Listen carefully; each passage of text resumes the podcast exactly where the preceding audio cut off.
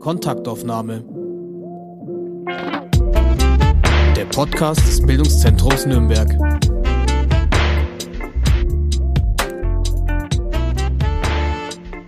Herzlich willkommen bei der neuen Folge des Podcasts Kontaktaufnahme. Heute am 19. Februar 2023, fast genau ein Jahr nach der russischen Invasion in der Ukraine, spreche ich mit Florian Kellermann, Russland-Korrespondent des Deutschlandfunks, der zurzeit aus Warschau berichtet. Hallo Florian. Hallo Grażyna.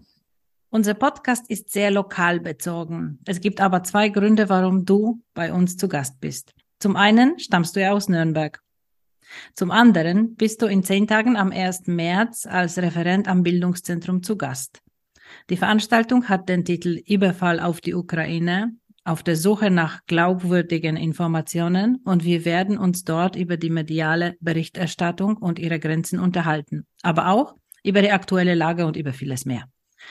Ein Podcast hat aber eine andere Logik als eine öffentliche Veranstaltung. Hier versuchen wir unseren Gästen etwas näher zu kommen ihre persönliche Perspektive zu erfahren. Deswegen werde ich am Anfang ein kleines bisschen privat und erzähle gerne, woher wir uns kennen.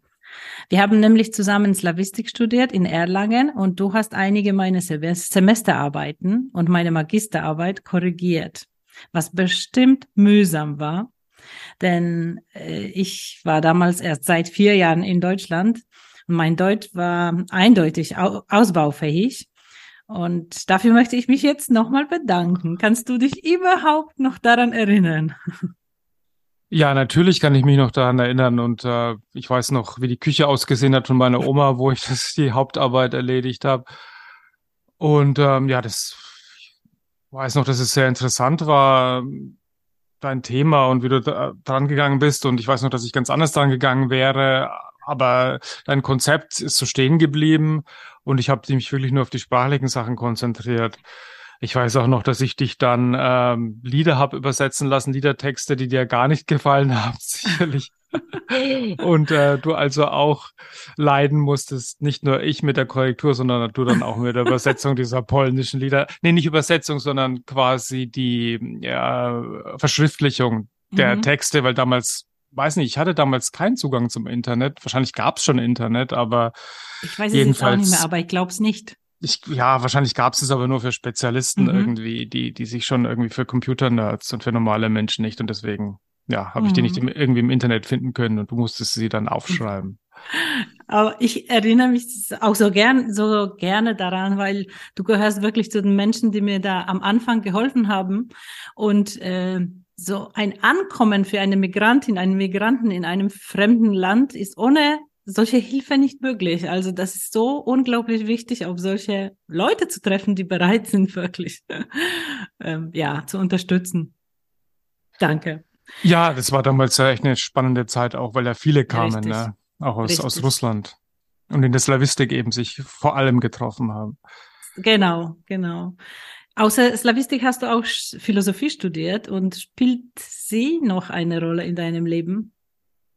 Ja, es ist wirklich schwierig, philosophische Texte zu lesen, wenn man das nicht jeden Tag macht, äh, weil man da immer ziemlich viel gedanklichen Vorlauf braucht, um sich darauf einzulassen. Und wenn man Nachrichten verfolgt, dann kann man nicht irgendwie zwischendrin mal eine halbe Stunde philosophische Texte lesen. Also es ist wirklich ein bisschen verschwunden aus meinem Leben.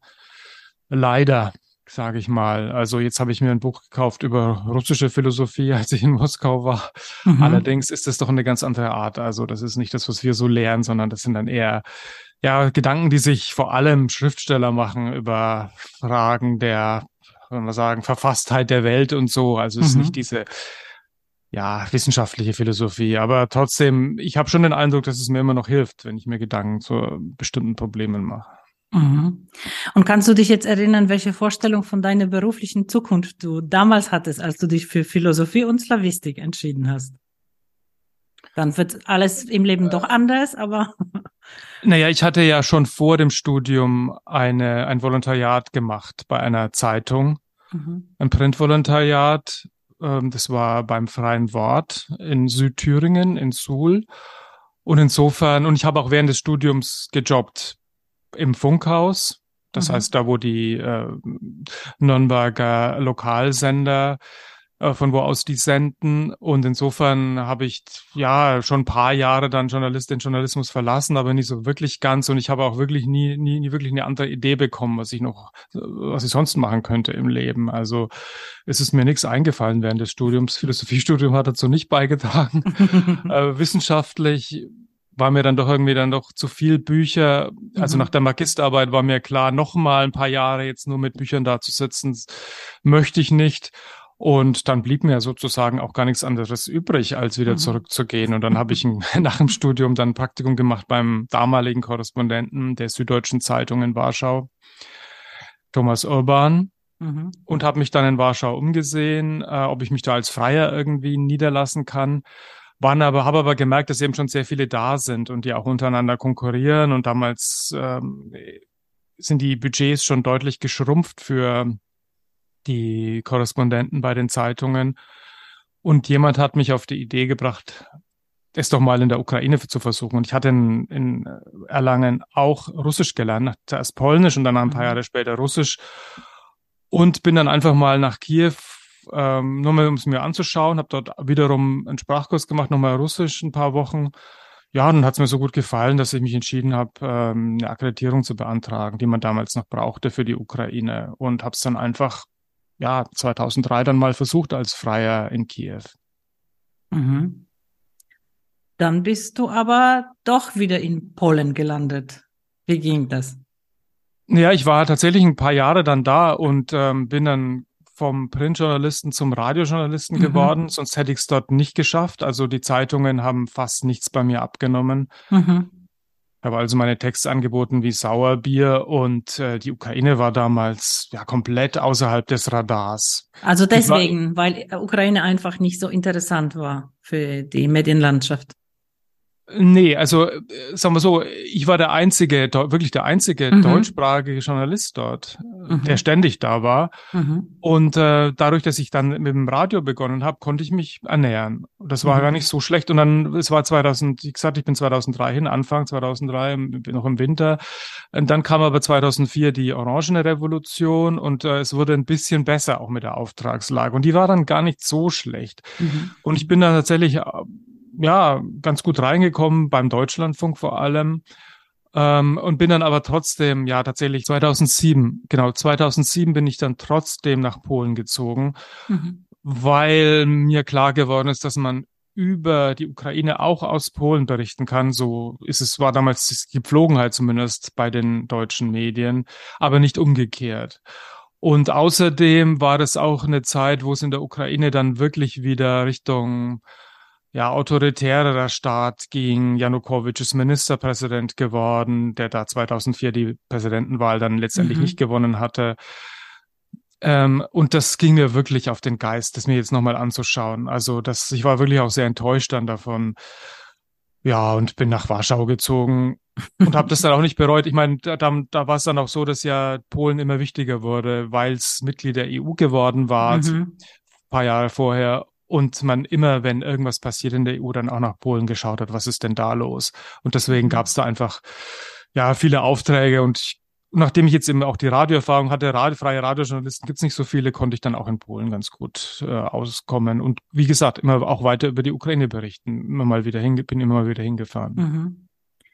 Und doch kann ich mich gut an eine Nachricht von dir erinnern, als du mir, glaube ich, im Frühjahr 2021 geschrieben hast, dass du dich freust, ab jetzt Russland-Korrespondent zu sein, denn endlich musst du dich nicht mehr mit polnischen Innenpolitik beschäftigen.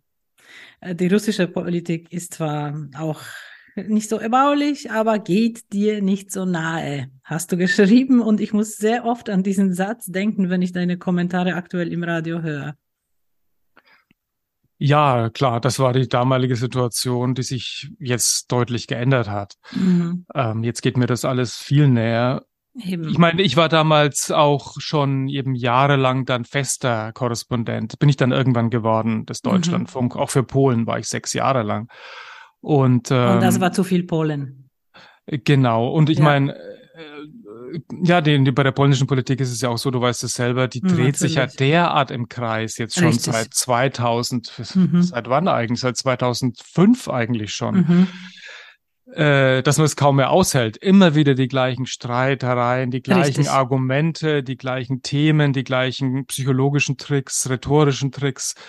Also auch wenn ich jetzt mal wieder polnische Nachrichten schaue, denke ich auch, ja, es ist ja die Zeit, es gibt dann doch eine Zeitmaschine. Also es, Mhm. man kommt immer wieder zurück in Ja. frühere polnische Jahre. Es, äh, ja, ist fast schon, fast schon erschreckend. Oder Mhm. vielleicht ist es auch ein positives Zeichen. Ne? Ich meine, es zeichnet ja auch stabile Demokratien aus, dass sie immer wieder um die gleichen Fragen kreisen und sich äh, dann trotzdem irgendwie das Land normal entwickelt ohne, also äh, außerhalb dieser, dieser Themen. Also vielleicht ist es auch eine gute Sache, ähm, dass sich da irgendwie was etabliert in Polen. Mhm. Normal auch wenn es auch wenn's uns entwickelt. langweilt. No, normal entwickelt, da wäre ich ein bisschen andere Meinung, aber das ist nicht unser heutiges Thema. ähm, ja, aber wenn man Osteuropa-Korrespondent war, und ich spreche jetzt vor, von der Zeit vor der Zeitenwende, war ein Posten in Moskau eine Art höchster Stufe auf der Leiter oder gab es diese Hierarchisierung nicht? Ich meine natürlich keine offizielle Hierarchisierung, aber so gefühlsmäßig. Ja, gefühlsmäßig schon, vor allem für mich mit dieser eben Osteuropa-Expertise. Da kommt dann nicht mehr viel, denn ähm, klar, der Korresp die Korrespondenzstelle in Moskau ist extremst wichtig, schon Mhm. immer gewesen. Das ist klar, da, dort wird auch eben Weltpolitik gemacht und wurde auch gemacht. Das Mhm. heißt, bei allem, was irgendwo auf der Welt passiert ist, schaut man auch nach Moskau. Ich spreche jetzt über die Zeit vor dem Krieg. Richtig. Es ist ja, Mhm. ne, jetzt ist Jetzt ist es, alles klingt- es klingt ist jetzt alles klar. irgendwie schief, ne? Es klingt jetzt Ja, alles irgendwie schief, genau. aber äh, deswegen sage ich das jetzt dazu. Mhm. Äh, und das war natürlich, ist eine ganz andere Geschichte als die Aufgaben, die einen Warschau-Korrespondenten Mhm. Äh, beschäftigen. Denn wenn jetzt irgendwo in China was passiert oder in Indien oder in Afrika, dann interessiert es den Warschau-Korrespondenten überhaupt nicht. Dann muss er nichts dazu wissen. Aber der Moskau-Korrespondent weiß Ja. häufig auch nichts davon, weil er sich nicht um alles kümmern kann. Aber, aber, aber es betrifft trotzdem irgendwie sein Berichtsgebiet, weil dann da eben zum Beispiel Wagner-Söldner sind in Afrika. ne? Und dann ja. hat es gleich was mit Moskau zu tun.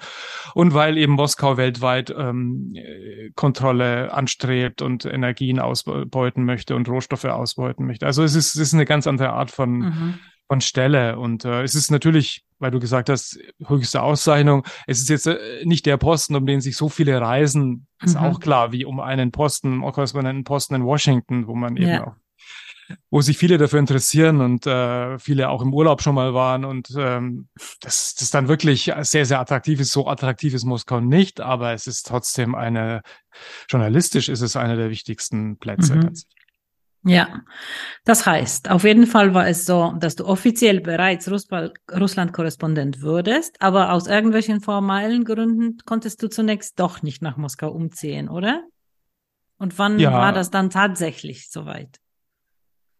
Das war dann, also ich bin im Mai 2021 Moskau-Korrespondent geworden, konnte Mhm. aber erst im Oktober letztendlich hinziehen, ähm, weil ich keine Akkreditierung bekommen habe. Also da war es schon so, dass dieser Prozess extrem lang gedauert hat, ohne irgendwelche Begründung. Wenn man dort angerufen hat, ist es immer nur, ist in Bearbeitung, können wir auch nichts machen. Man hat, hat ja dann auch immer nur mit Stellen zu tun, die auch wirklich nicht entscheiden. Also da gibt es einen Koordinator für die deutschsprachigen Medien im Außenministerium oder eine Koordinatorin, je nachdem.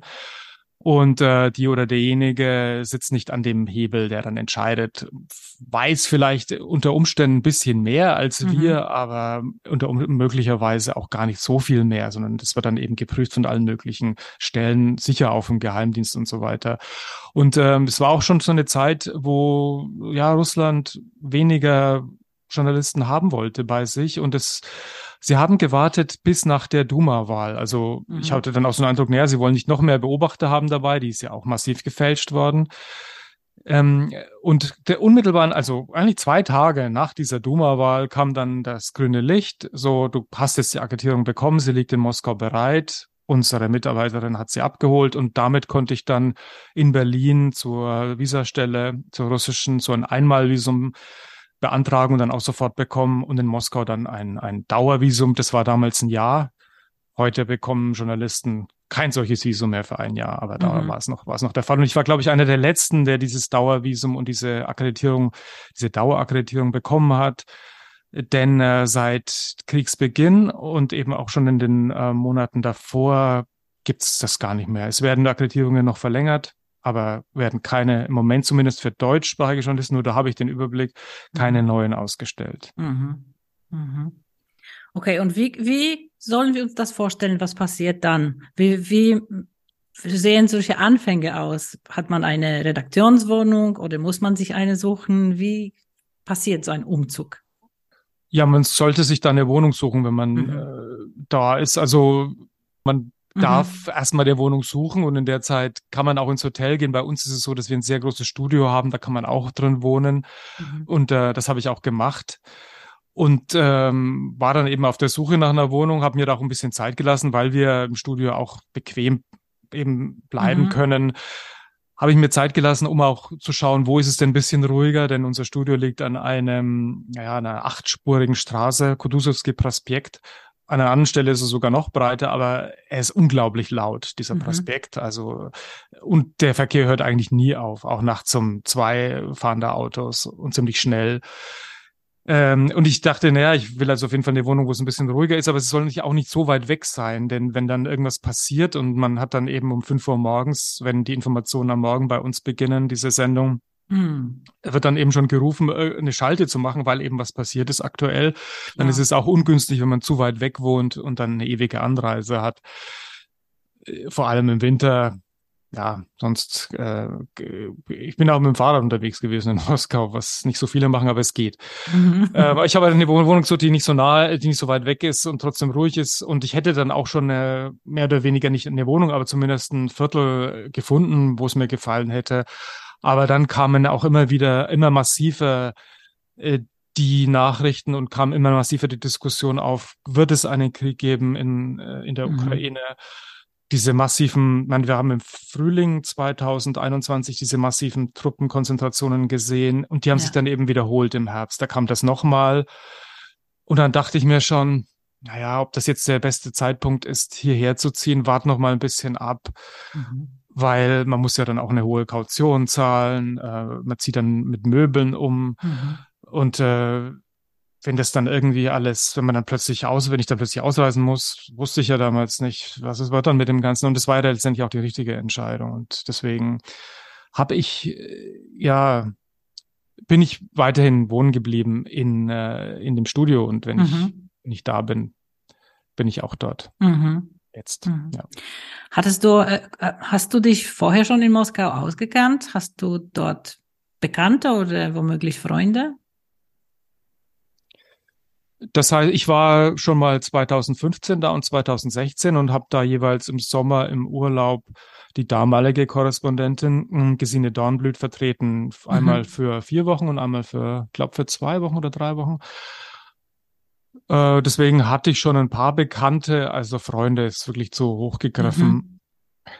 Ja, aber ich bin nie wirklich zu Hause Mhm. gewesen in Moskau. Bist du in Warschau zu Hause?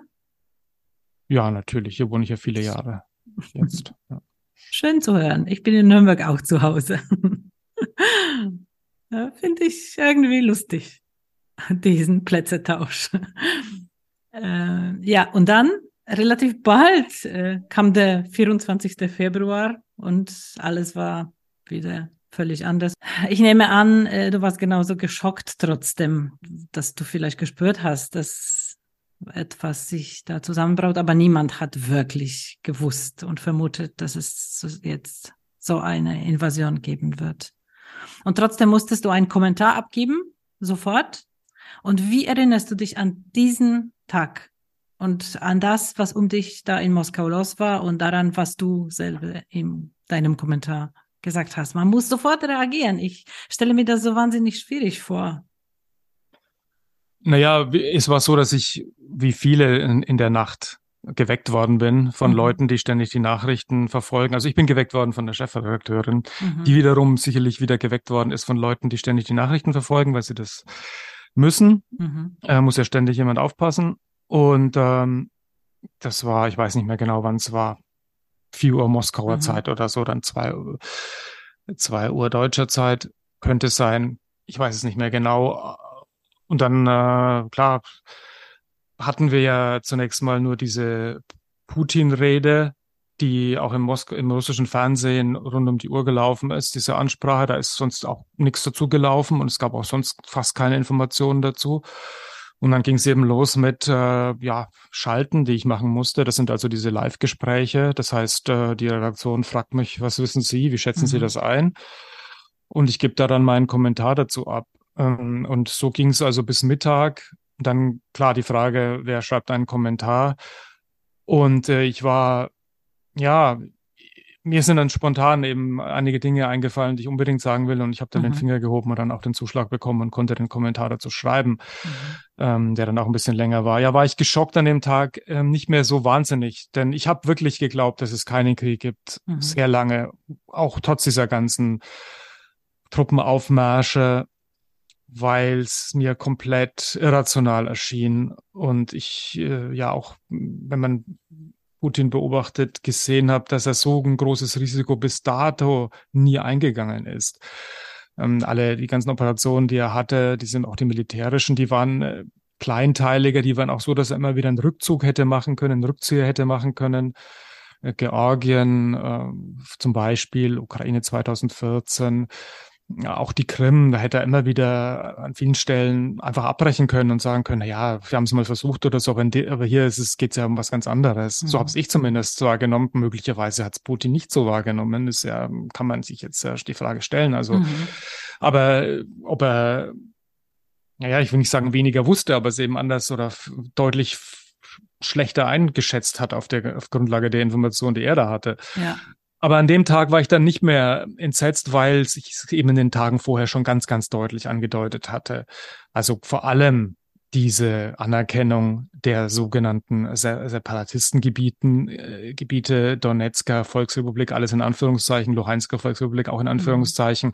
Das war dann schon ein ganz deutliches Zeichen und auch wie dieser wie diese Sitzung abgelaufen ist des Sicherheitsrats, ähm, wo Putin sich angeblich nochmal Rat eingeholt hat, ob er diese Anerkennung stattfinden soll. Und diese Leute, die dann waren, ja, aus dem Geheimdienst ähm, und so weiter, da am Zittern waren. Und man hat, hat man schon gesehen, da ist was im Busch. Das geht, es geht los.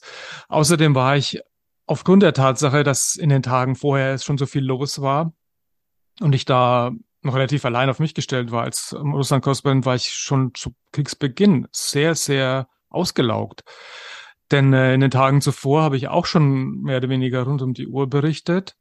Mhm. Und ähm, ja, da hat aber noch niemand anders über Russland berichtet. Aus unserem Team jetzt, aus dem Deutschlandfunk oder nur wenige, also nur, nur punktuell unterstützt. Und danach mhm. war das ja dann nicht mehr zu schaffen. Also da haben sich ja dann, hat sich ja auch ein Team bei uns gebildet, äh, das seitdem über den Krieg in der Ukraine berichtet, ziemlich schnell. Und ähm, da kam dann Entlastung. Also ich war am Boden zerstört. In, in, insofern, als ich es wirklich sehr, sehr lange gehofft habe, dass das nicht passiert, aber ich war nicht mehr wirklich überrascht. Aber also es war schon auch psychisch, eine ziemlich schwierige Zeit. Es ist immer noch schwierig, aber Echt? der Anfang war noch schwieriger, weil, weil ich eben wusste, jetzt geht's los. Und äh, ja, leider gewöhnt sich der Mensch an vieles, mhm. auch ans Sterben. Da war ich noch nicht dran gewöhnt und mir war aber klar, da werden viele Tausende sterben. Das ja, das habe ich in dem Kommentar ja auch geschrieben. Ja. Und äh, habe auch geschrieben, dass das nicht schnell gehen wird. Mhm. Dass Russland die, dass äh, Putin die Ukraine nicht einfach so besiegen wird im Handstreich und dass die Ukraine sich wehren wird. Und ähm, ja, meine Einschätzung war dann auch nicht besonders positiv für Putin. Ich habe auch geschrieben, dass er nicht gewinnen wird letztendlich. Ich habe damit gerechnet, dass er irgendwie was größere Teile besetzt, auch mehr als es letztendlich war aber dass, dass, dass es nicht halten kann, dass Russland das nicht halten kann. Das war so eher meine Einschätzung, die so nicht eingetroffen ist, aber die, sagen wir mal, nicht, in die, nicht ganz in die falsche Richtung ging. Mhm. Aber da waren schon die Journalisten auch unter Beobachtung. Man dürfte bestimmte hm, Ausdrücke nicht verwenden und eigentlich, inwieweit konntest du wirklich alles frei sagen, was du gedacht hast? Ja, das kam erst danach, ne? Oh, also, äh, ja, mhm. klar, also Später. Äh, Russland ja und der Kreml so getan hat, als wäre gar kein Krieg beabsichtigt. Mhm. Insofern konnte er auch nicht Gesetze erlassen ja, für den mhm. Kriegsfall.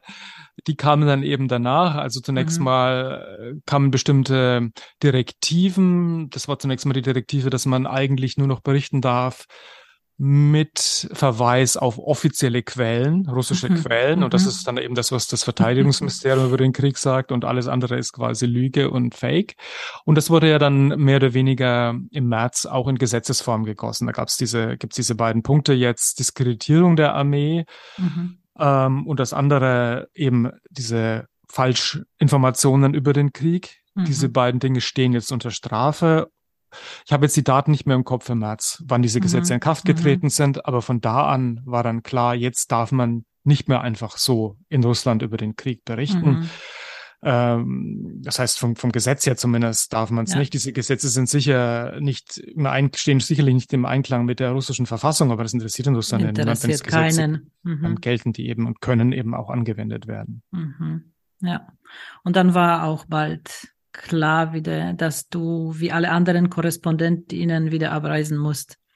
Und wie waren dann diese Tage bis zur Abreise? Weil dann ab, wa- waren auf einmal die regulären Flugverbindungen weg. Genau, ja, da wurde dann ja auch der, wurden die Verbindungen gekappt von Seiten der EU Mhm.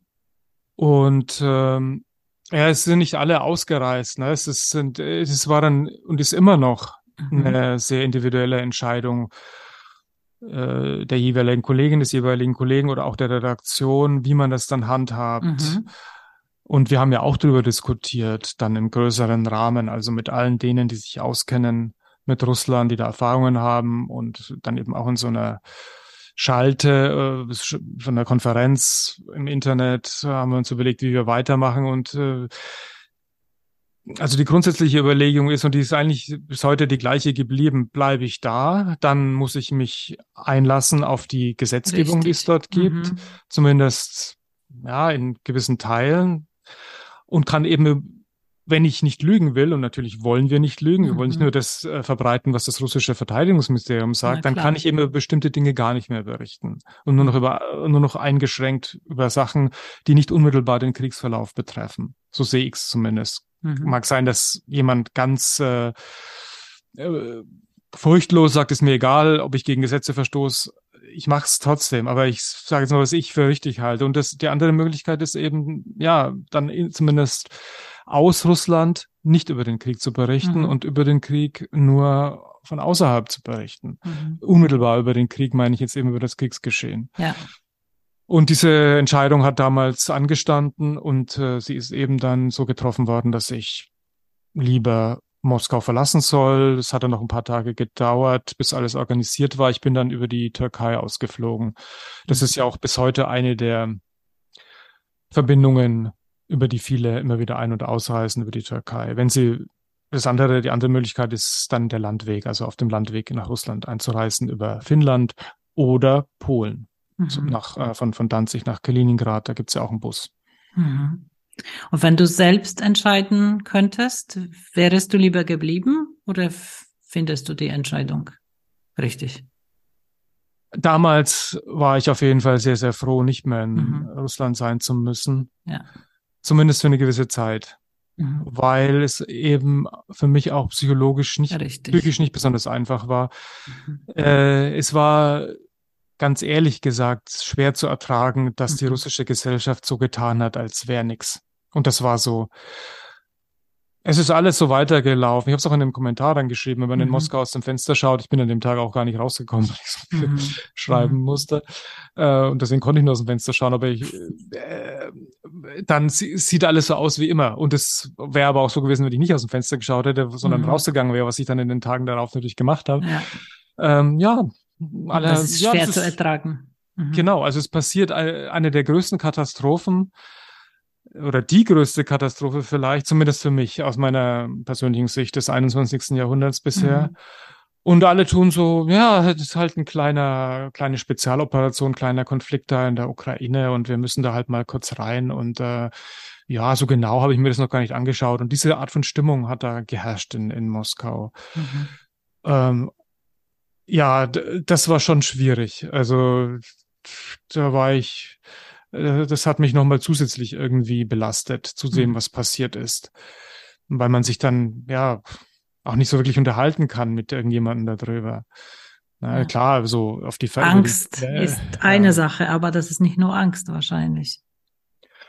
Nee, es ist so, ja, wie heißt es, wenn man, wenn sich, wenn zwei Realitäten im Kopf sich irgendwie streiten und man sie nicht in Einklang bekommt, fällt mir jetzt mir der Name entfallen. Also, also Dissonanz oder? Genau, Dissonanz, so heißt es. Mhm. Ja, genau. ich meine, war, ich war auch froh, dass ich eben sagen konnte, was ich sagen wollte im, bei uns im Programm, wenn ich über mhm. den Krieg gesprochen habe mhm. und eben nichts mir hundertmal überlegen musste, ist das jetzt das, was man sagen darf oder, das, oder muss ich es anders formulieren? Ähm, ich meine, muss ja auch bedenken, dass die Hörerinnen und Hörer das nicht wissen ne? und, die, und sich ja auch nicht vorstellen können. Die denken dann, ah, was erzählt denn der? Äh, das klingt mhm. ja irgendwie komisch. Die haben ja nicht im Hinterkopf, naja, der sitzt jetzt da in Moskau und dann muss er darauf achten oder so. Und es war ohnehin schon schwierig, darüber zu sprechen. Ich kann mich ja noch erinnern, dass ein Hörer geschrieben hat und er hatte recht äh, dass der Kellermann immer mal wieder so komische Kicherlaute hat, wenn er spricht über den Krieg oder so oh Glückslaute. Und das stimmte mhm. auch, ne? Das ist dieses nervöse Lachen, das man bekommt, wenn man über was spricht, was das, was man nicht wahrhaben will oder was mhm. man weghaben will oder wo irgend so eine Dissonanz auch im, im Kopf ja. ist. Und das hatte ich tatsächlich, ich habe es nicht wegbekommen eine bestimmte Zeit lang. Mhm. Ja, also ich war dann schon froh, dass ich aus, erstmal aus Warschau berichtet mhm. habe. Mhm. Und trotzdem warst du seitdem mindestens zweimal in Russland, glaube ich, oder? Und jetzt vor kurzer Zeit auch, im Februar. Wie sind deine Eindrücke jetzt? Hat sich jetzt daran was geändert? Ich weiß, du hast dort nicht gearbeitet, aber ein bisschen die Stimmung doch aufgefangen, oder? Genau, ich habe die Stimmung aufgefangen. Ich habe schon auch ein paar Gespräche geführt. Es ist auch was erschienen, zum Beispiel jetzt gerade eine Reportage aus der Novaya Gazeta, aus der Redaktion der Novaya Gazeta, mhm. die jetzt auch nicht mehr erscheinen darf, die jetzt auch ihr Magazin nicht mehr herausbringen darf. Also eigentlich die letzte oder das letzte überregionale Medium aus Russland, wenn man jetzt mhm. vom Internet absieht, äh, dass er auch ausfällt jetzt. Mm, ja, es, die Stimmung ist schon anders jetzt. Also es ist, sie ist deutlich gedrückt. Mhm. Ich kann mich auch noch erinnern, als ich im November geflogen bin von Kaliningrad nach Moskau, da bin ich eben über Kaliningrad eingereist, das heißt so Danzig, dann mit dem Bus nach Kaliningrad, dann mit dem Flugzeug nach Moskau. Wie ich in dieser Wartehalle gesessen habe, wo die Passagiere gewartet haben darauf, dass sie an Bord gehen können. Und da waren bestimmt 200, 300 Leute und es waren Totenstille. Mhm. Die Russen sind äh, ohnehin zurückhaltend und nicht besonders laut gewesen, schon vorher und machen so ein bisschen einen gedrückten Eindruck, aber da war es ist noch deutlicher. Mhm. War es noch deutlicher. Und wenn man jetzt in Moskau ist, ist immer noch auf den ersten Blick immer noch das Gefühl, warum sieht man nichts vom Krieg? Und ist es immer noch so, dass man weder diese berühmt-berüchtigten Z-Zeichen irgendwo sehen würde, also die mhm. ja eingeführt worden als Symbol für den, ja. für den Feldzug gegen die Ukraine, aber auch nicht irgendwelche Parolen an den Mauern irgendwie Nein zum Krieg. Also Niet mhm. hat man, hat sie ab und zu gegeben, dann sind sie sofort wieder weggewischt worden.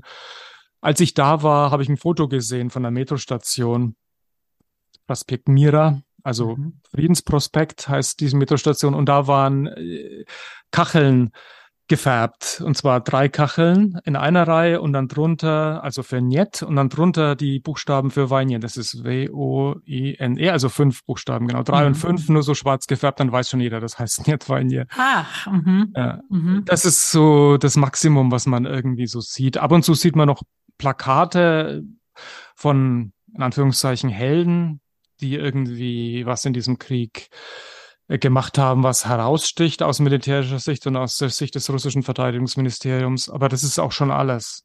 Mhm. Ansonsten äh, geht auch alles so weiter. Auf den ersten Blick allerdings, wenn man genauer hinsieht, sieht man die Unterschiede. Zum Beispiel, dass bestimmte Geschäfte geschlossen haben.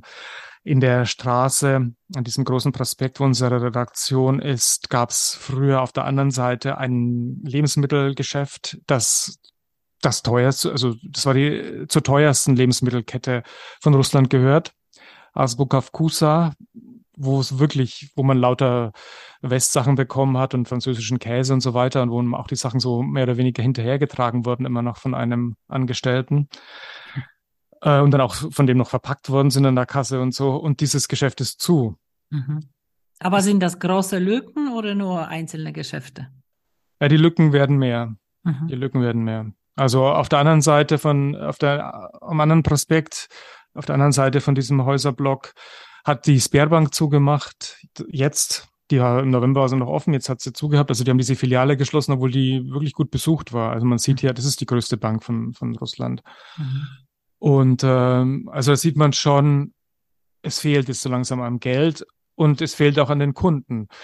Äh, denn viele derer, die Geld hatten und die da im Zentrum von Moskau Geld ausgegeben haben, sind schlicht und ergreifend ausgereist. Vor allem als die Mobilisierung im vergangenen Herbst angefangen hat. Also diese Mobilmachung, ja. Teilmobilmachung, wie sie heißt. Ja, mhm. Teil oder nicht, ist die Frage. Auch in diesem, da gibt es so ein Einkaufszentrum in der Nähe am Kiewer Bahnhof, wo man auch deutlich sieht, äh, dass jedes dritte Geschäft mittlerweile entweder ein anderes ist oder geschlossen hat, mhm.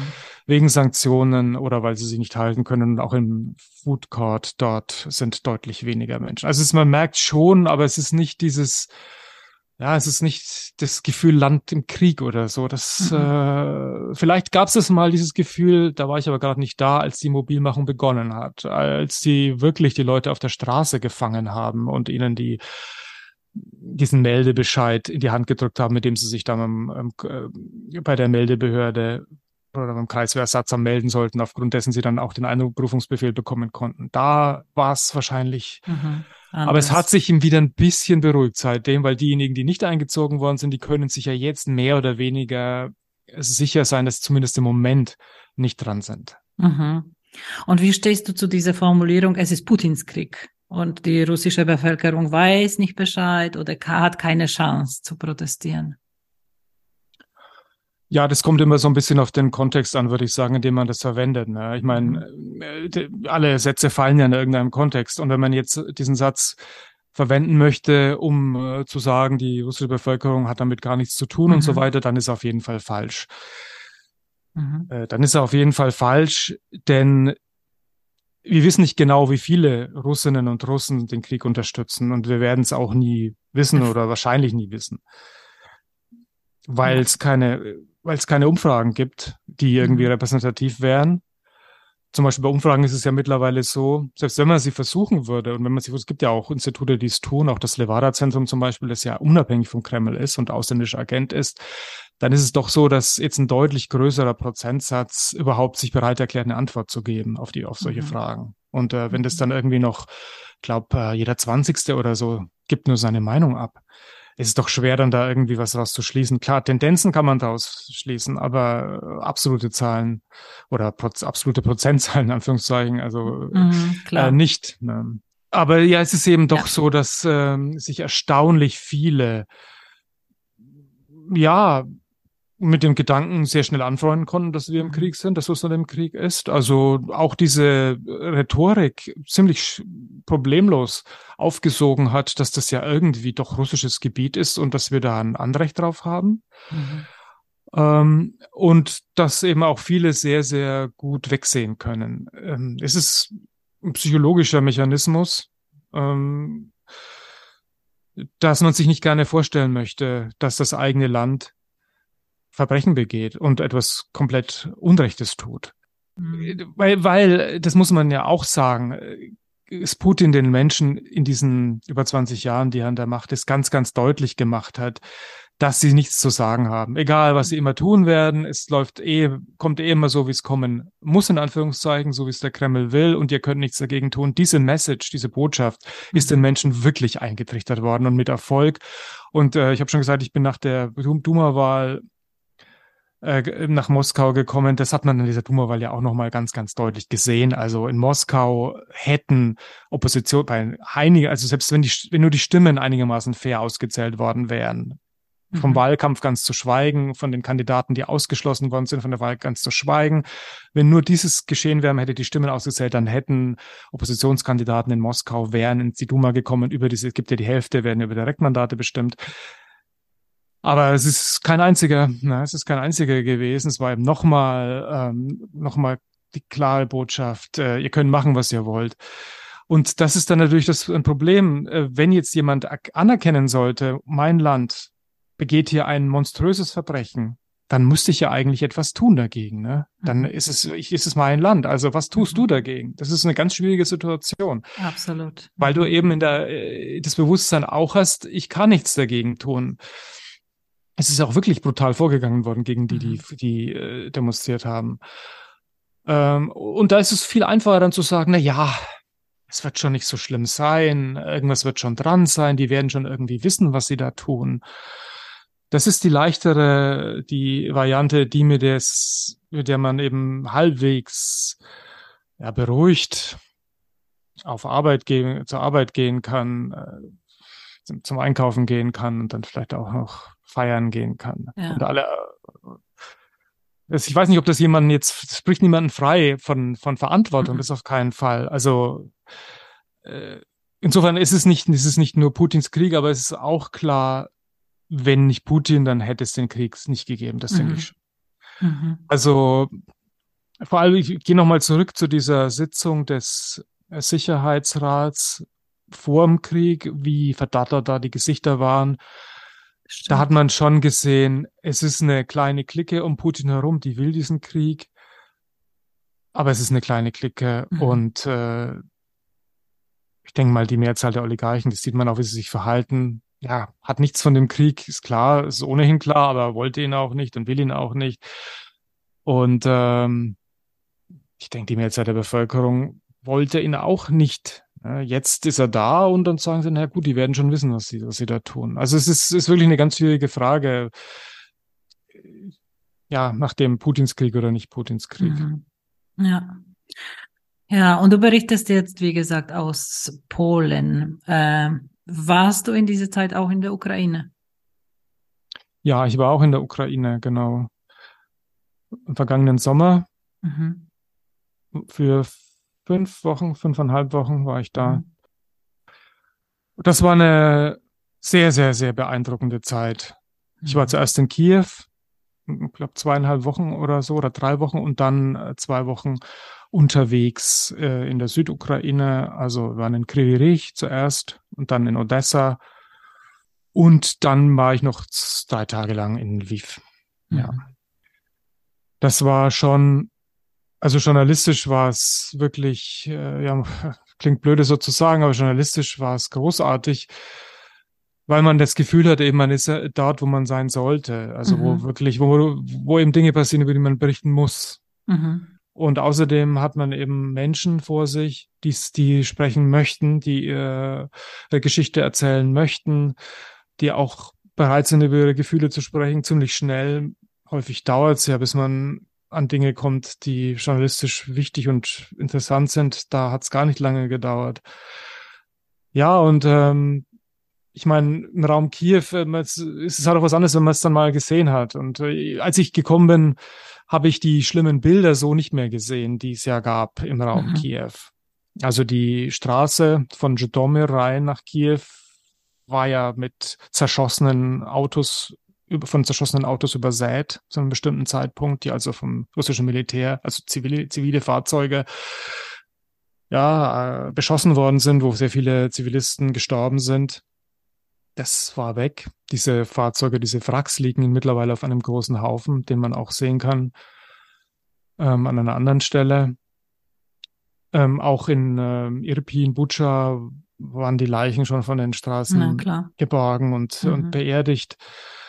Aber trotzdem ist es so, dass, also was für mich schon auch wi- wichtig und beeindruckend war, es ist egal, wo man hingekommen ist. Überall, wo russische Soldaten waren, haben Kriegsverbrechen stattgefunden. Wir haben die Namen Bucha, Irpin vielleicht noch, Hostomel vielleicht noch ähm, im Kopf, aber es ist auch in anderen, die nicht so prominent sind Mhm. ist es, war es nicht ganz so schrecklich, aber immer noch geplündert, vergewaltigt, überall. Also vor allem da um Kiew herum, das ist wirklich unglaublich, was da passiert ist. Also ein unglaubliches äh, Kriegsverbrechen.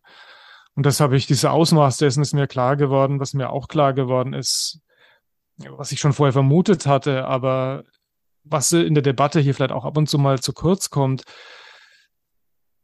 dass die Ukrainer kämpfen werden, egal was wir dazu tun, ob wir jetzt Waffen liefern oder ob wir keine liefern.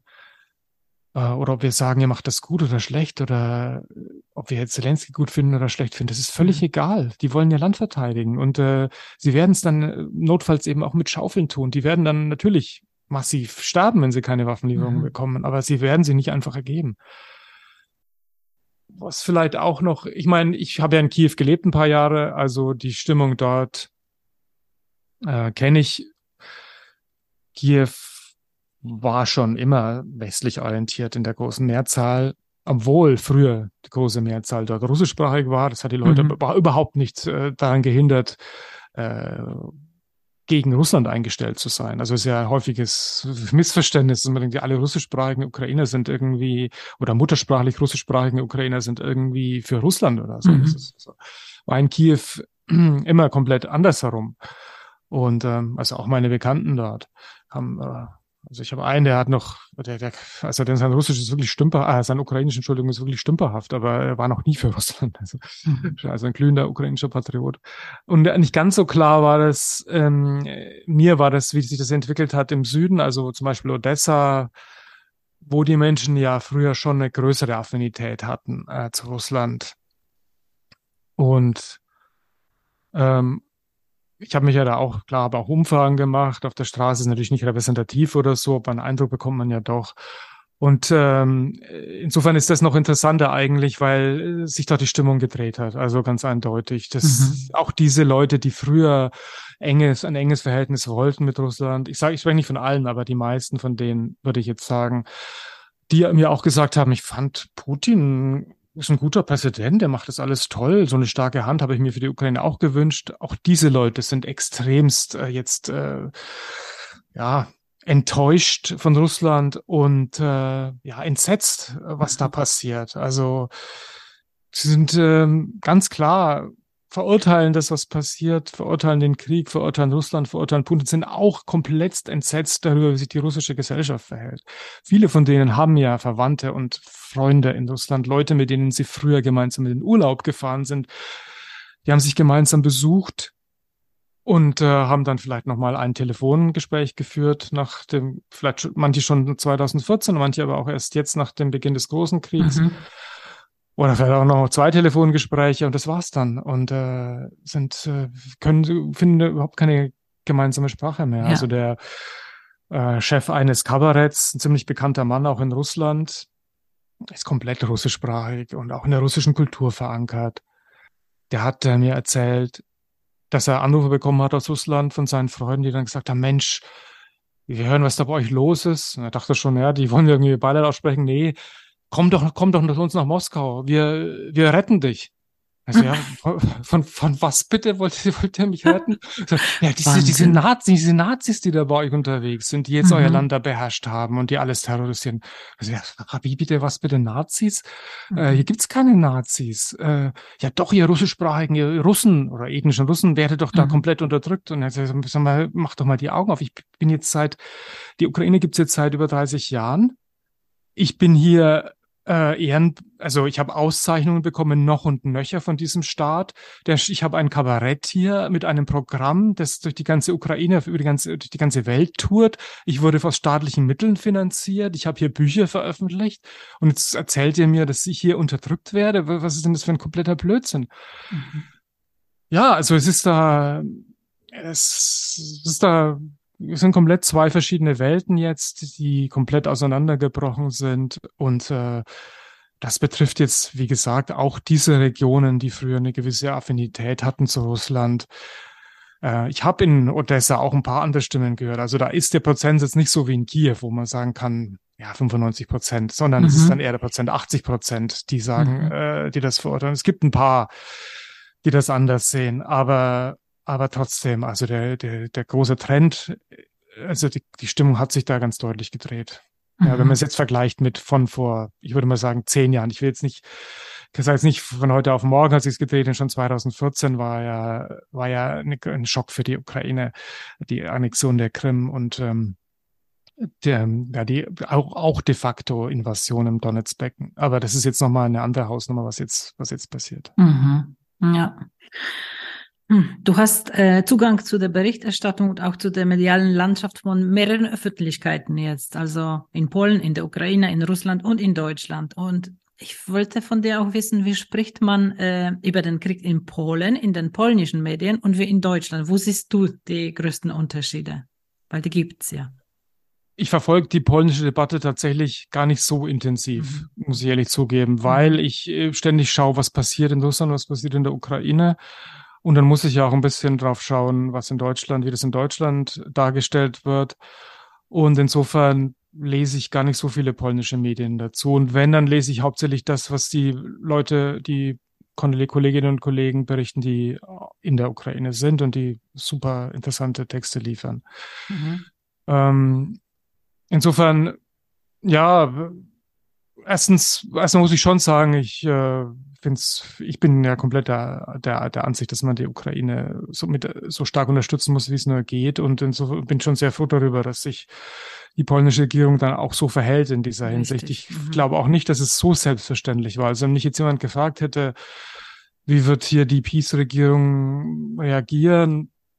Ja, also muss ja auch bedenken, dass sie dieses Volhynien-Thema aufgebracht hat. Ich weiß nicht, ob wir das übersprechen wollen. Also 2016 der, der Sejm, diese Resolution, wo das als Völkermord bezeichnet worden ist, die in der Ukraine nicht zu Unrecht als ja, Messer in den Rücken wahrgenommen worden ist, weil mhm. da ja eben auch schon Krieg geherrscht hat im Donetsbecken. Ähm, und weil ja auch in Teilen der Peace-Anhängerschaft jetzt auch jetzt also schon Vorbehalte existieren gegenüber einer Unterstützung der Ukraine. Also wenn man sich bestimmte Medien hier anschaut, wie das äh, die Zeitschrift Dorzeche zum Beispiel. Mhm. Ich meine, das ist jetzt nicht der ganz enge Kreis um äh, Peace, aber doch gehört zum weiteren äh, Unterstützerumfeld, ja. würde ich mal sagen. Ja, da findet man ja kommen ja ständig Texte, die das kritisch sehen und äh, sagen, wir sollten die mit den Flüchtlingen aufpassen, dass ähm, dass wir die nicht so stark unterstützen und äh, wir sollten nicht unser Militär nicht ausbluten lassen und was weiß ich. Also da merkt man schon, dass es dort auch Vorbehalte in diesen Kreisen gibt und dafür finde ich schon die Reaktion der polnischen Regierung erstaunlich äh, konsistent. Ja, finde also, ich auch. Ja, also auch wenn man jetzt ein Beispiel nimmt, diese, wo es auch wirklich ans Eingemachte geht, diese Geschichte, wo die Ukraine eine russische Rakete abgeschossen haben. Richtig. Mhm. Und die Teile und dabei zwei Polen getötet mhm. worden sind an, in der Nähe der Grenze zur Ukraine. Und wo dann Zelensky, einer der ja, wenigen Fehler, die er gemacht hat in seiner Außendarstellung, aber, mhm. ein, aber schon ein heftiger Fehler, wo er dann eben sofort gesagt hat, das sei eine russische Rakete gewesen und keine ukrainische und wo er dann darauf gehofft hat, dass die NATO sich stärker engagiert in dem Krieg. Äh, und das konnte ja in Polen nicht ohne nicht unwidersprochen bleiben. Ähm, weil man kann den Leuten hier, hier ist eine offene Gesellschaft, mehr oder weniger, den Leuten keine Lügen auftischen. Das wäre nee. eine Lüge gewesen. Mhm. Insofern musste man sagen, und das ist auch richtig so, das ist eine, Pol eine ukrainische Rakete gewesen und Zelensky sagt ja die Unwahrheit. Und trotzdem hat sich Präsident Duda ja sehr gut verhalten an der Stelle, wo er gesagt hat, ich verstehe die Emotion, ich verstehe, was er sagt, aber es stimmt eben leider nicht. Aber es war eine, war eine sehr staatsmännische Reaktion, die man, die ich ihm früher zumindest nicht zugetraut hätte. Nee, hätte man nicht erwartet. Ich ja. auch nicht. Hm. Ja, ansonsten, wie gesagt, ähm, ich meine, ein bisschen hat die Unterstützung hier auch nachgelassen. Also jetzt nicht die der Politik, aber gibt in Warschau jetzt nicht mehr so viel Stellen, wo man Dinge spenden kann, die dann in die mhm. Ukraine geliefert werden. Als ich im Sommer da war, was auch interessant war und warum auch ähm, Deutschland längst nicht so kritisch gesehen wird von vielen Ukrainerinnen und Ukrainern, wie wir glauben, ist die Tatsache, dass zumindest da war es so, dass Deutschland noch am intensivsten gespendet hat. Also ich war dann mhm. so einer Stelle in Lviv, wo, wo äh, freiwillige Spenden zusammengetragen haben aus der ganzen Welt, die dann weiter Richtung Osten verteilt haben. Und äh, die hatten so ein riesiges Magazin, ein riesiges Lager von der Stadt bekommen, das früher eben voll war, wie sie gesagt haben. Und jetzt war da nur noch, keine Ahnung, ein Zehntel oder so voll. Und die haben gesagt, ja, die Deutschen spenden weiter. Und von anderen, mit den anderen ist der Kontakt abgebrochen mit anderen, mit Organisationen aus anderen Ländern. Mhm. Okay. Naja, also in der, in der polnischen Debatte gibt es ja diese Stimmen, aber die sind, würde ich sagen, doch marginal, die, glaube ich, in der deutschen Debatte doch stärker hörbar sind durch die intellektuellen Briefe und äh, weitere Äußerungen, dass man Frieden ohne Waffen schaffen müsste und dass man sofort in die Verhandlungen gehen sollte und solche Geschichten. Wie stehst du dazu? Ja, ich glaube, dass das wirklich ein bisschen am Thema vorbeigeht, diese Diskussion in Deutschland. Mhm. Also ich, niemand ist, glaube ich, gegen Verhandlungen. Und äh, wenn es Aussichten auf einen Frieden gibt, sollte man diesen, diese Aussichten verfolgen. Allerdings hat, ich habe das Gefühl, manche verstehen das nicht oder sehen es nicht, obwohl es so offensichtlich ist. Russland hat den Krieg begonnen Putin von mir aus hat den Krieg begonnen, wenn man es zuspitzen will, mhm. unbedingt. Das heißt, er will diesen Krieg. Und es gibt bisher keine Anzeichen dafür, dass er den nicht mehr wollen würde. Also wirklich gar keine. Auch die Kriegsziele werden nicht irgendwie anders formuliert, weder von ihm noch aus seiner Umgebung, noch von den Kreml-Propagandisten. Im Gegenteil, da geht's, es wird immer, immer bunter. Also äh, letztens hat die, die, eine der Oberpropagandisten, äh, Salavjov, ja gesagt, das ist ja auch irgendwie die Kontrolle über die DDR zurückhaben wollen. Also mhm. ähm, es müsste ja das, es müsste ja irgendwie von denen ausgehen, sie sagen, wir haben den Krieg begonnen, wir würden ihn gerne, gerne beenden. So. Ja. Dass alle anderen ihn beenden wollen, ist irgendwie, oft, ist irgendwie klar, denn äh, die Ukraine hat den Krieg ja nicht begonnen. Also ähm, insofern verstehe ich nicht, wie man jetzt ständig darüber reden ja. soll, dass man Verhandlungen anstreben sollte, äh, wenn derjenige, der die für den Krieg verantwortlich ist, das überhaupt nicht zu erkennen gibt. Und ähm, und trotzdem melden sich ständig Politiker und Philosophen zu, äh, zu Wort, und verkünden, wir sollen Verhandlungen äh, ja. starten. Genau. Keine Ahnung, was, was das bedeutet und was heißt wir. Ja, genau. Das sage ich gleich dazu. Also ein anderer Aspekt ist ja noch, dass es Verhandlungen gegeben hat im mhm. März, mhm. Ähm, zuerst in Minsk und dann in Istanbul und dass die Ukraine eine halbwegs gut besetzte Delegation dorthin geschickt hat und Russland eine Delegation, äh, die, deren Vorsitzender ein äh, ja, Berater von Putin für Kulturfragen und Geschichtsfragen war, Herr Medinsky. Mhm. So. Der hatte also überhaupt keine Prokuratur und gar nichts, irgendwas zu sagen. Mhm. Trotzdem hat die Ukraine einen Vorschlag unterbreitet damals, ähm, der auch der Ukraine einiges abverlangt hätte, denn er hätte letztendlich und hätte auch dazu führen können, hätte wahrscheinlich, hätte auch dazu geführt, die, dass die Krim international als russisch anerkannt worden wäre und auch, dass diese Gebiete im Donetsbecken, die Russland äh, 2014 eingenommen hat, de facto eingenommen hat, sage ich, äh, dass sie dann auch von der Ukraine sich verabschiedet hätten, also Russland zugeschlagen worden wären. Und dieser Vorschlag, über den damals sich dieser Medinsky genannte, auch sehr gefreut hat, hat das als seinen Verhandlungserfolg dargestellt.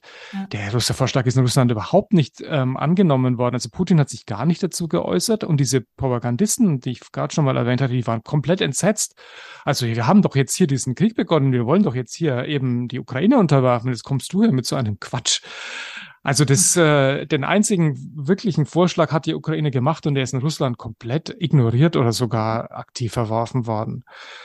Ja, und das ein dritter Aspekt ist noch die Frage, weil es ja dann, weil man ja dann auch so das Gefühl hat, zumindest, ja, man kann es ja mal probieren und es ist doch schade doch zumindest nichts und so mit Verhandlungen ja, man kann es auch anders sehen. Man kann es auch so sehen, dass Verhandlungen Putin eher darin bestärken, den Krieg fortzusetzen, weil er den Eindruck hat, naja, die wollen verhandeln, das heißt, sie sind schwach, ja. das heißt, sie wollen Zugeständnisse machen, das heißt, wir sind genau auf dem richtigen Weg. So.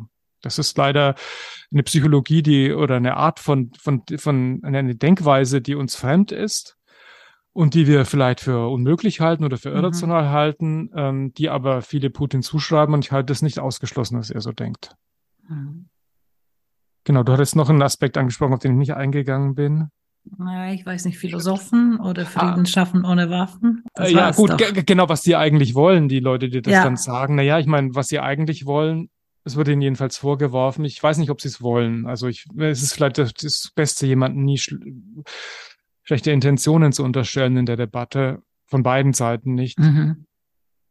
Aber was eben sein kann, dass es eben dazu führt, dass die Ukraine unterworfen wird, sich unterwerfen muss, wenn sie diese Waffen nicht bekommt, nachdem sie einen noch blutigeren Krieg verloren hat. Denn wie gesagt, sie wird sich nicht einfach so ergeben, das ist eine mhm. Illusion. Und äh, dass Russland eben ein Terrorregime in der Ukraine installiert. Muss ich ja nur mal vorstellen, was passieren würde. Würde jetzt tatsächlich die Ukraine sagen, okay, wir haben den Krieg verloren, ähm, die Regierung dankt ab, äh, Russland setzt irgendwie eine Regierung ein, was ja wohl auch das Ziel war, was dann, äh, was dann in der ganzen Ukraine passieren würde. Also es würde eine massive, diese Filtration, wie es heißt, mhm. im Jargon, äh, im russischen Jargon äh, stattfinden. Das heißt, jeder Ukrainer würde darauf untersucht, wie national er ist, wie ukrainisch er ist, wie loyal er sein könnte gegenüber Russland und diejenigen, die hier durchs Raster fallen, ich will nicht den Teufel an die Wand malen, aber die sind in Lebensgefahr. Ja. Also äh, das, wir sehen es ja an diesem Regime, das Russland in den besetzten Gebieten aufrechterhalten hat oder installiert hat. Äh, das ist wirklich, äh, das ist wirklich Terror, also der blanke Terror. Das ist und nachdem es in der Ukraine ja auch weiterhin Widerstand geben würde, auch wenn sich die Regierung irgendwie in, äh, von mir aus was unterschreiben würde, mhm. äh, dass sie abdankt, sicher würde es weiterhin Widerstand geben. Also die, den würde Russland versuchen auszumatzen, diesen Widerstand. Das würde also, das würde, das, das Sterben würde sicherlich dazu dadurch nicht beendet werden. Und jetzt ist dann noch die Frage, na ja, gut, äh, wir wollen ja nicht, dass die Ukraine sich unterwirft, obwohl ich glaube, dass das letztendlich das wäre, wo, worauf es hin, hinausläuft, wenn wir keine mhm. Waffen liefern. Wir wollen ja nur, dass Russland sich ähm, äh, eben nur einen Teil der Ukraine schnappt, äh, dann würde erstmal in dem Teil natürlich das passieren, was ich jetzt beschrieben habe. Mhm. Und zweitens, äh, und zweitens kann ich mir auch nicht vorstellen, dass Putin äh, von seinen Plänen abrücken würde, also die Ukraine zu unterwerfen. Dass mhm. er jetzt mhm. sagt, na gut, ich habe es mal probiert, es hat nicht geklappt. Also das äh, ist ja wirklich, jetzt, jetzt ist ja wirklich sein Programm jetzt. Also mhm. warum sollte er dann Warum sollte er dann aufhören? Eben, genau, ja. nicht sagen, jetzt äh, machen wir es nochmal, aber dann eben besser. Also ja. es sind jetzt viele Schwachstellen bekannt in der russischen Militär, in der russischen ja auch Gesellschaft, die vielleicht nicht so vorbereitet war, wie man es gerne hätte. Es sind auch bestimmte Dinge ausprobiert worden, von denen man vorher nicht wusste, ob sie klappen. Zum Beispiel diese Mobilmachung. Warum hat die erst im Herbst stattgefunden und nicht schon viel früher? Für aus russischer militärischer Sicht wäre viel früher viel besser gewesen. Dann hätte man Dinge vermeiden können, die Rückeroberung weiter Gebiete. Es gibt Bezirks Kharkiv zum Beispiel. Äh, es ist erst eben deswegen erst im Herbst passiert, weil eben Putin auch nicht genau wusste, wie die russische Bevölkerung darauf ja. reagiert und, und, und, und dachte, naja, hm, das ist doch ein riskanter Schritt. Jetzt hat er es gemacht. Hm, die Läuft. meisten haben es geschluckt. Klar, es sind viele ausgereist, aber es ist jedenfalls kein großes Aufbegehren. Läuft. Kann man noch, kann man ausbauen. Ja. ja. Hm. Ach Gott, hast du nie bereut, dass du vor Jahren nicht zum Beispiel Ibero-Romanistik studiert hast? Jetzt hättest du aus Madrid oder Mexiko berichtet, unter den Palmen, entspannt, keine solche schrecklichen Sachen. Ja, manchmal kommen einem schon solche Gedanken, ne? Äh, das ist wohl wahr. es ist, aber man kann ja nicht zwei Leben gleichzeitig leben, Nein. ne? Also mhm. umgekehrt hätte ich dann vielleicht gedacht, wieso bringe ich mein Leben an einem Ort zu, wo, von wo es nichts wirklich Wichtiges zu berichten gibt. Ne? Und äh, dort, wo es wirklich Journalismus nöt notwendig ist, da bin ich nicht. Also mhm. ähm, schwer zu sagen. Es ist, also mir macht es keinen Spaß, das muss ich schon sagen. Ähm, genau. Klar, es macht Spaß, wenn man jemanden vor sich hat, ein persönliches Gespräch mit jemandem führt und dann auch in der Ukraine und ja, Gefühle spürt, die wertvoll sind. Aber insgesamt ist das, ist das, ich sage das jetzt, ich meine, eigentlich ist es eine Selbstverständlichkeit, aber ich sage es trotzdem, weil ja immer das Wort Kriegstreiber oder so dann ja auch fällt, ja auch in Hörermail, mhm. Hörerinnen-Mails, ähm, Bellizisten, was weiß ich, äh, Kriegshetze und so weiter. Das klingt ja alles danach, als wollte irgendjemand den Krieg jetzt von denen wie ich, die sagen, wir müssen die Ukraine mit Waffen unterstützen, das ist natürlich absolute, absoluter Humbug. Und das ist wirklich eine schlimme Beleidigung. Also ich fühle mich wirklich persönlich extremst ja. dadurch beleidigt. Denn der Krieg ist für mich persönlich eine absolute Katastrophe. Ich leide auch darunter. Natürlich kein Vergleich mit dem, was andere Menschen durchmachen, die jetzt in der mhm. Ukraine sind. Das will ich überhaupt nicht. Aber ich will nur, will nur in dieses ja. Argument, also ich würde auch nie zu jemandem sagen, der Gegenwaffen ist, dass er irgendwie Lumpenpazifist ist oder irgendwas, würde ich auch nicht sagen. Ne? Mhm. Aber ich, das ist, dieser Vorwurf ist auch schlimm, aber der schlimm, der Vorwurf Kriegstreiber ist wirklich ja, ein richtig. ganz schlimmer Vorwurf. Es, er behauptet, dass ich der war, möchte, dass Menschen äh, getötet werden. Also das ja. ist wirklich, das ist ja auch ein, auch ein justiziabler Vorwurf eigentlich. Also das ist ein, äh, also die, eine Aggression, eine kriegische Aggression irgendwie zu befördern, ist ein Straftatbestand ich, weiß, ich, ich verstehe wirklich nicht, wie man, wie man diesen Vorwurf erheben kann. Also es ist wirklich, deswegen sage ich es jetzt nochmal, das ist alles, das ist alles sehr schlimm und ähm, äh, ja, belastet. Hm. Oh, ich hätte noch tausend äh, andere Fragen, aber wir sehen uns bald. Und diese Fragen ja. werde ich stellen und ich bin mir sicher, dass das Publikum auch einige Fragen an dich haben wird. Am ersten Mal, äh, am 1. März im Bildungszentrum. Es gibt noch freie Plätze. Anmelden kann man sich sehr einfach auf der Webseite des Bildungszentrums unter bz.nürnberg.de. Vielen Dank, lieber Florian, für diese Kontaktaufnahme. Wir sehen uns bald. Schönen Tag noch. Ist es in Warschau genauso windig wie hier heute? Heute ist nicht mehr ganz so windig. Gestern und vorgestern war es noch windiger, ja, aber es ist windig. Danke dir auch, Grażyna, für das Gespräch. Danke. Ciao. Tschüss. Tschüss.